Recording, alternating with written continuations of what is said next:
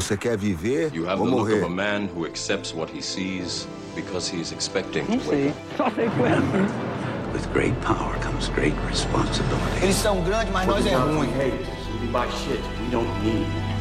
All the moments will be lost in time, like tears in rain. juro.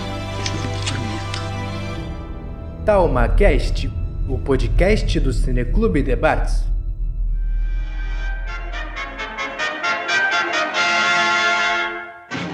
Saudações a você que nos escuta. Meu nome é Rafael Tardim, filósofo, podcaster e coordenador do projeto que dá nome a esse podcast.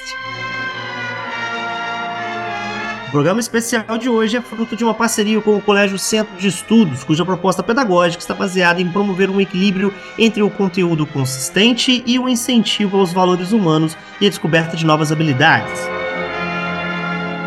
Neste episódio, vamos conversar sobre a Revolução Industrial, industrialização brasileira e como esses assuntos podem ser estudados sob uma perspectiva que passa pelas disciplinas de História e Sociologia, além, é claro, do cinema, por meio da obra Tempos Modernos, estrelada e dirigida por Charles Chaplin em 1936. Fica aí com a gente que você não vai se arrepender.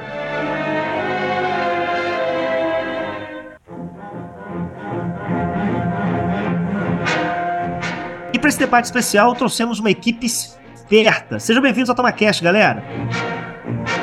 Fala pessoal, meu nome é Rafael Espinosa, sou professor de fotografia do Colégio Centro de Estudos, um parceiro TalmaCast. Bom dia, boa tarde, boa noite para você que está ouvindo a gente. Espero que seja um bom debate aqui falando sobre a Revolução Industrial. Usaremos esse material também como apoio aos estudantes lá da escola. Eu tenho certeza que vai ser muito legal. Fica aí e ouve a gente que vai ser muito bom. Fala rapaziada, saudações a todos aí. Eu sou o Rafael Monteiro. Já que falaram para me anunciar do jeito que eu quero, ó, sou flamenguista, não leva mal, mas é um clube que tem uma massa de trabalhadores muito grande, considerável, que me consideram uma pessoa aí da classe trabalhadora. E a gente vai falar da Revolução Industrial, que é onde a gente tem a geração do, do proletariado. Então, é um assunto que a gente se identifica bastante, né? Eu fico feliz pelo convite, agradeço a todos aí. E vamos partir para a brincadeira. Saudações a quem nos ouve. Eu sou Heitor Albernaz, é, aluno do meu professor Rafael. Eu vou estar aqui para representar os alunos do sétimo ano do Colégio Centro de Estudos e acredito que essa gravação nos ajude a entender melhor a Revolução Industrial e fazer com que nós consigamos ter resultados melhores né, no teste desse bimestre.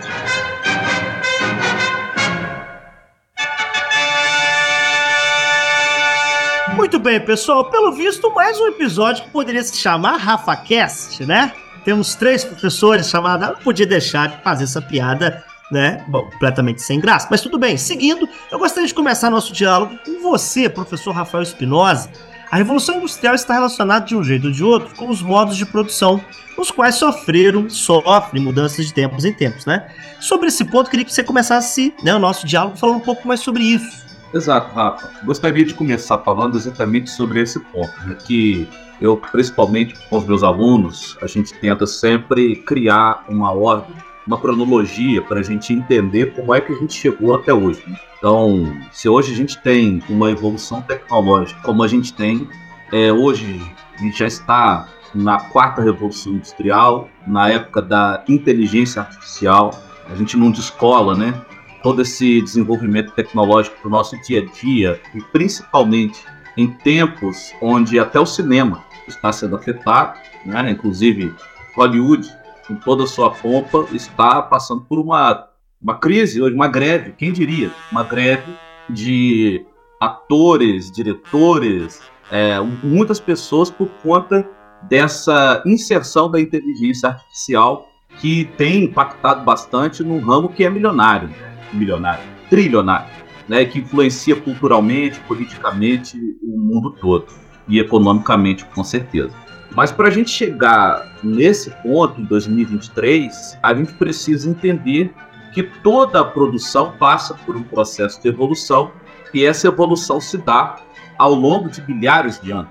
Né, para a gente começar a pensar que o homem ele deixa ele deixa de ser nômade né, e passa a se sedentarizar e a se fixar no território há mais ou menos 10 mil anos atrás, né, de maneira mais organizada. E a partir de então, as técnicas e as tecnologias vão se desenvolvendo. A criatividade vai se desenvolvendo, a necessidade de desenvolver novos materiais e ferramentas também vai se desenvolvendo, e a produção faz parte da história da humanidade, sobretudo né, na Europa, na Ásia, onde os povos começaram a se desenvolver mais precocemente, digamos assim.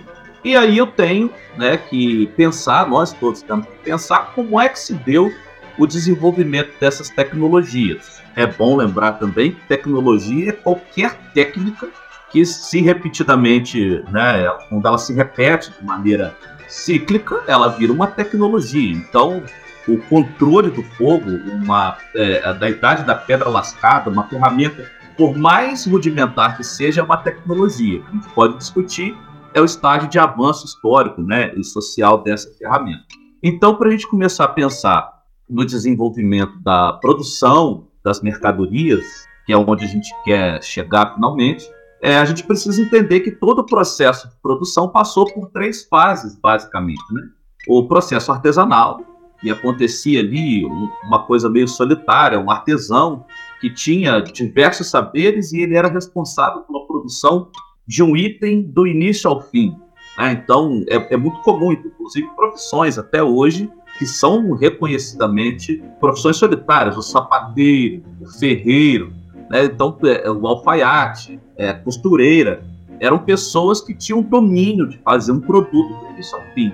Então, no modo de processo artesanal, o produtor, ele era tanto dono, é, ele tinha a propriedade intelectual daquele produto que ele fazia, ou seja, ele tinha a noção do que ele fazia, fazia sozinho o produto, e ao mesmo tempo ele era dono do meio de produção. Ele era dono da oficina dele, que podia funcionar no fundo da casa, alguma coisa do tipo.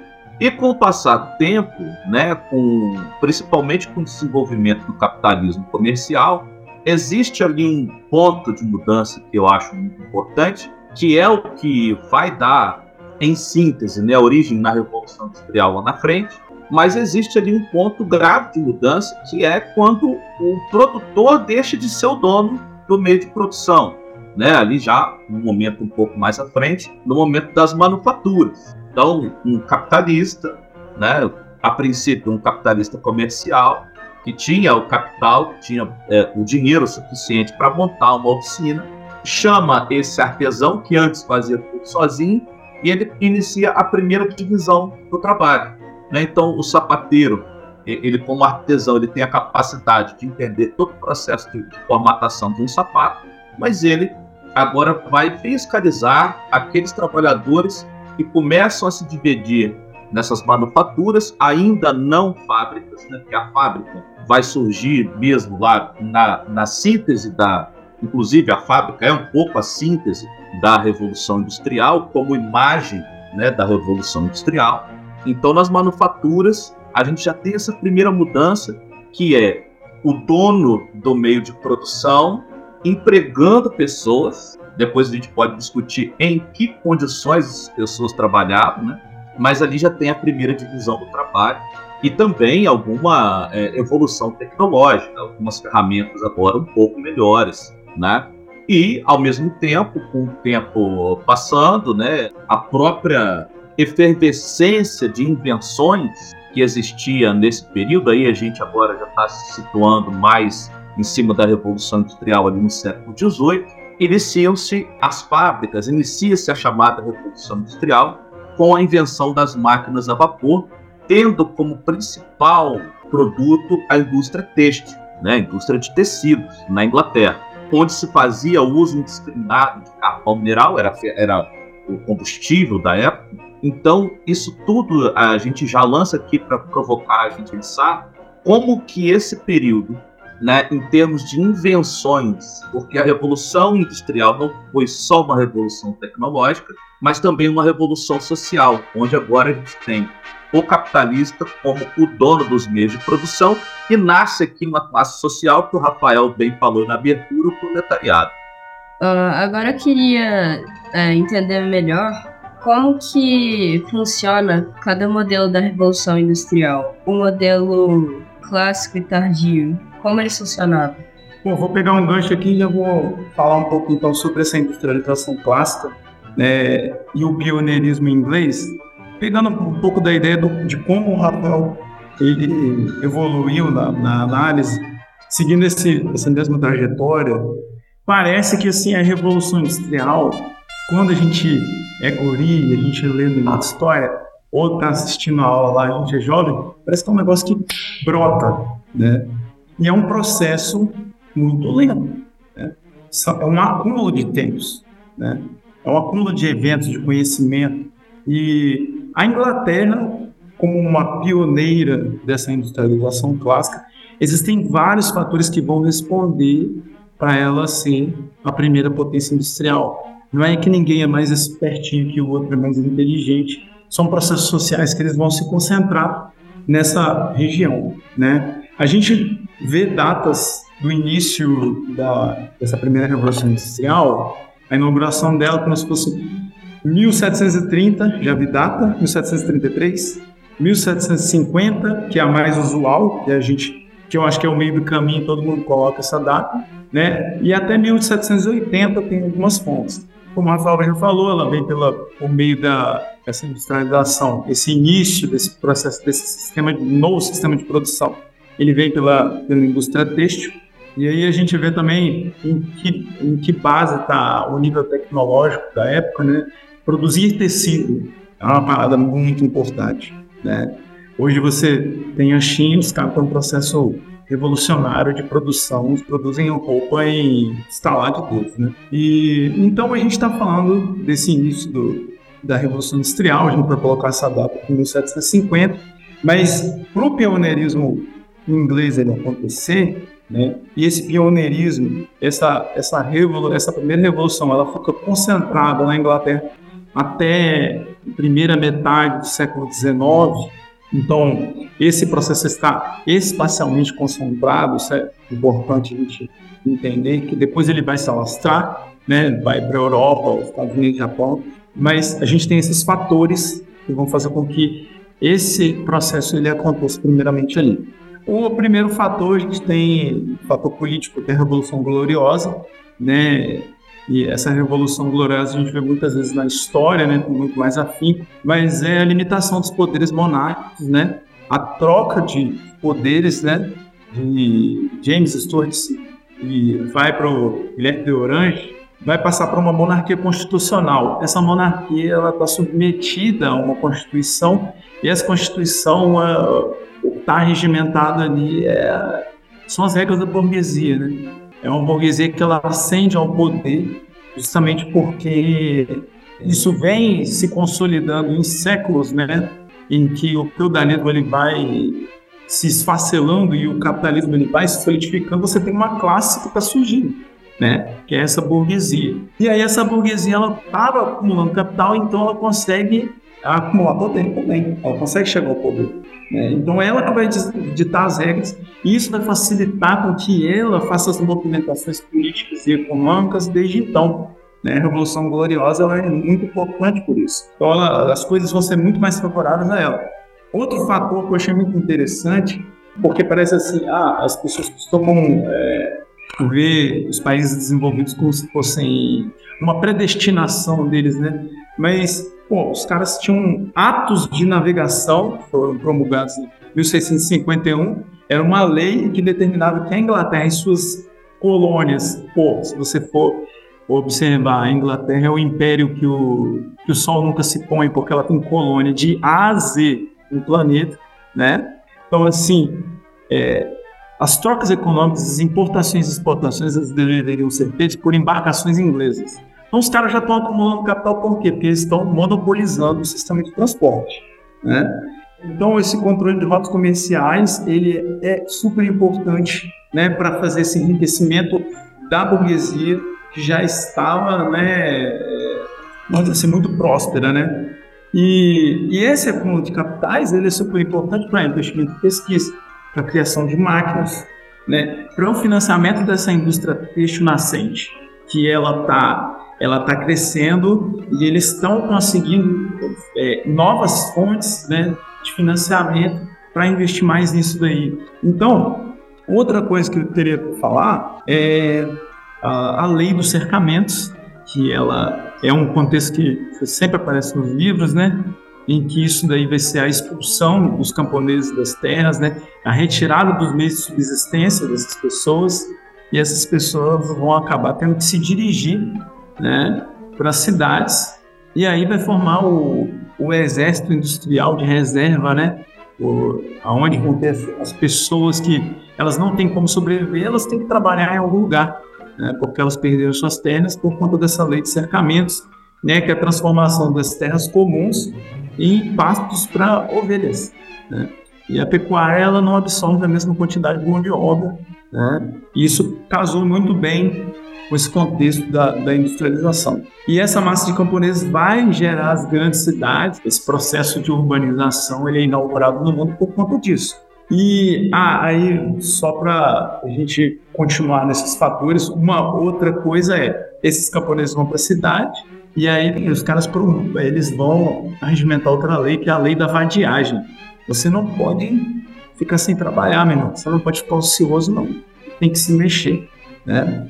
E essa lei de vadiagem, se o cara era reincidente, ele podia ser condenado por sentença de morte, né?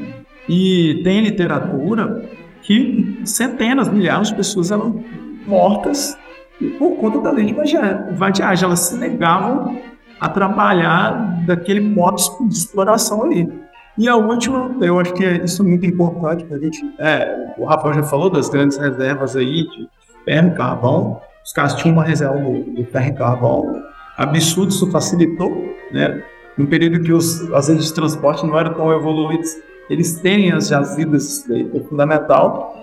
E lembrar que a, a Inglaterra tinha um acúmulo de capitais absurdo, porque também a, as colônias elas forneciam as, as matérias-primas e compravam seus produtos. Né? Eu acho que essa parte é fundamental, que a exploração colonial colocou esses países como centrais, né? E a relação com os países periféricos, né? Que é o que a gente vai discutir aqui, a industrialização tardia, está intimamente interligada a esse processo de colonização sistemático, insistente e contínuo. Né? Quando não é no continente, vai para o outro. Quando não é de um jeito, se muda a metodologia de colonização e a exploração por coerção física mesmo, violência, pilha, pilhagem, certo? Então, assim, é uma a maneira que eu, que eu tentei expor é, para a gente não romantizar a forma como esse país saiu na frente da industrialização. Não, é, inclusive, eu acho que esse, esse é o ponto fundamental. Né? Esses elementos todos que você colocou sobre a industrialização inglesa, os motivos pelos quais a Inglaterra se tornou pioneira da Revolução Industrial, na primeira Revolução Industrial, é justamente porque tem essa romantização e também existe uma certa confusão, porque, é, respondendo a pergunta do Heitor especificamente, o que, que é industrialização clássica e o que, que é industrialização tardia? A grosso modo, a industrialização clássica foi aquela que ocorreu no período da primeira e da, da segunda revolução industrial, século XVIII, século XIX. Grosso modo, claro que tem muitas coisas aí para ser discutidas, mas basicamente é isso. E a industrialização tardia são aqueles países que iniciam o seu processo de industrialização no final do século XIX para frente século XX e por aí vai, que é inclusive onde o Brasil se coloca. O Brasil é um país de industrialização tardia, que começa ali as primeiras iniciativas de industrialização no final do século XIX com o capital excedente do café e o Plano Vargas, né, em 30 ali, o governo Vargas, que inicia um projeto nacional de industrialização que perpassa por todo o século XX, mas isso a gente fala um pouco mais para frente. Mas o que que faz o Brasil, toda a América Latina, alguns países da África, os países do Sul, de maneira geral, entrarem na industrialização tardia, enquanto os países do Norte entram na industrialização clássica? É justamente esse controle, qual o Rafael falou, onde as grandes, né, as grandes nações que praticavam,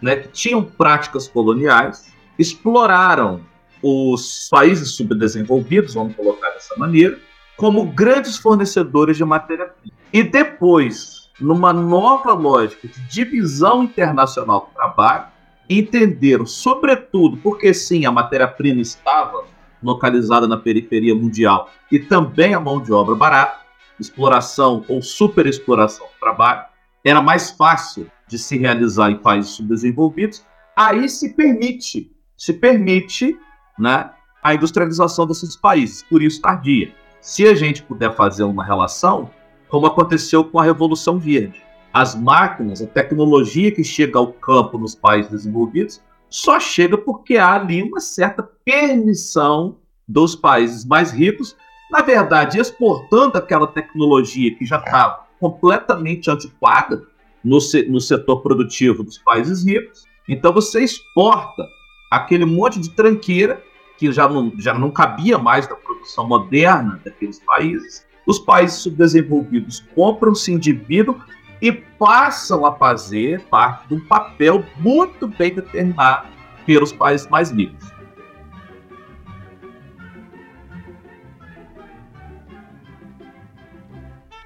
Então, galera, a gente encerra por aqui esse episódio do TalmaCast da linha Podcast Educação em parceria com o Colégio Centro de Estudos sobre a Revolução Industrial.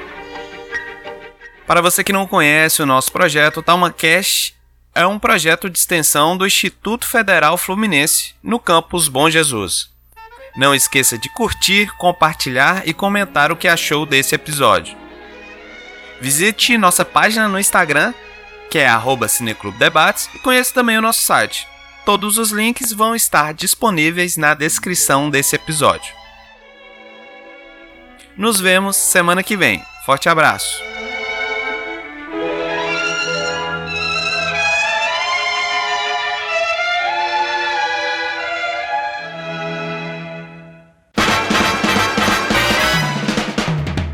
Você ouviu o Talma Cash o podcast do Cineclube Debates. Não esqueça de curtir e compartilhar esse episódio.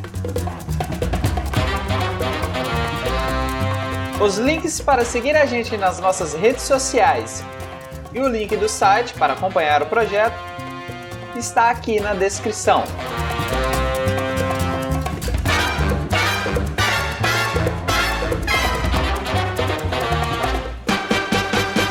Quem assina essa edição é o William Gil, que no caso sou eu, ou Will. Para você que nos escutou até aqui, o nosso muitíssimo obrigado.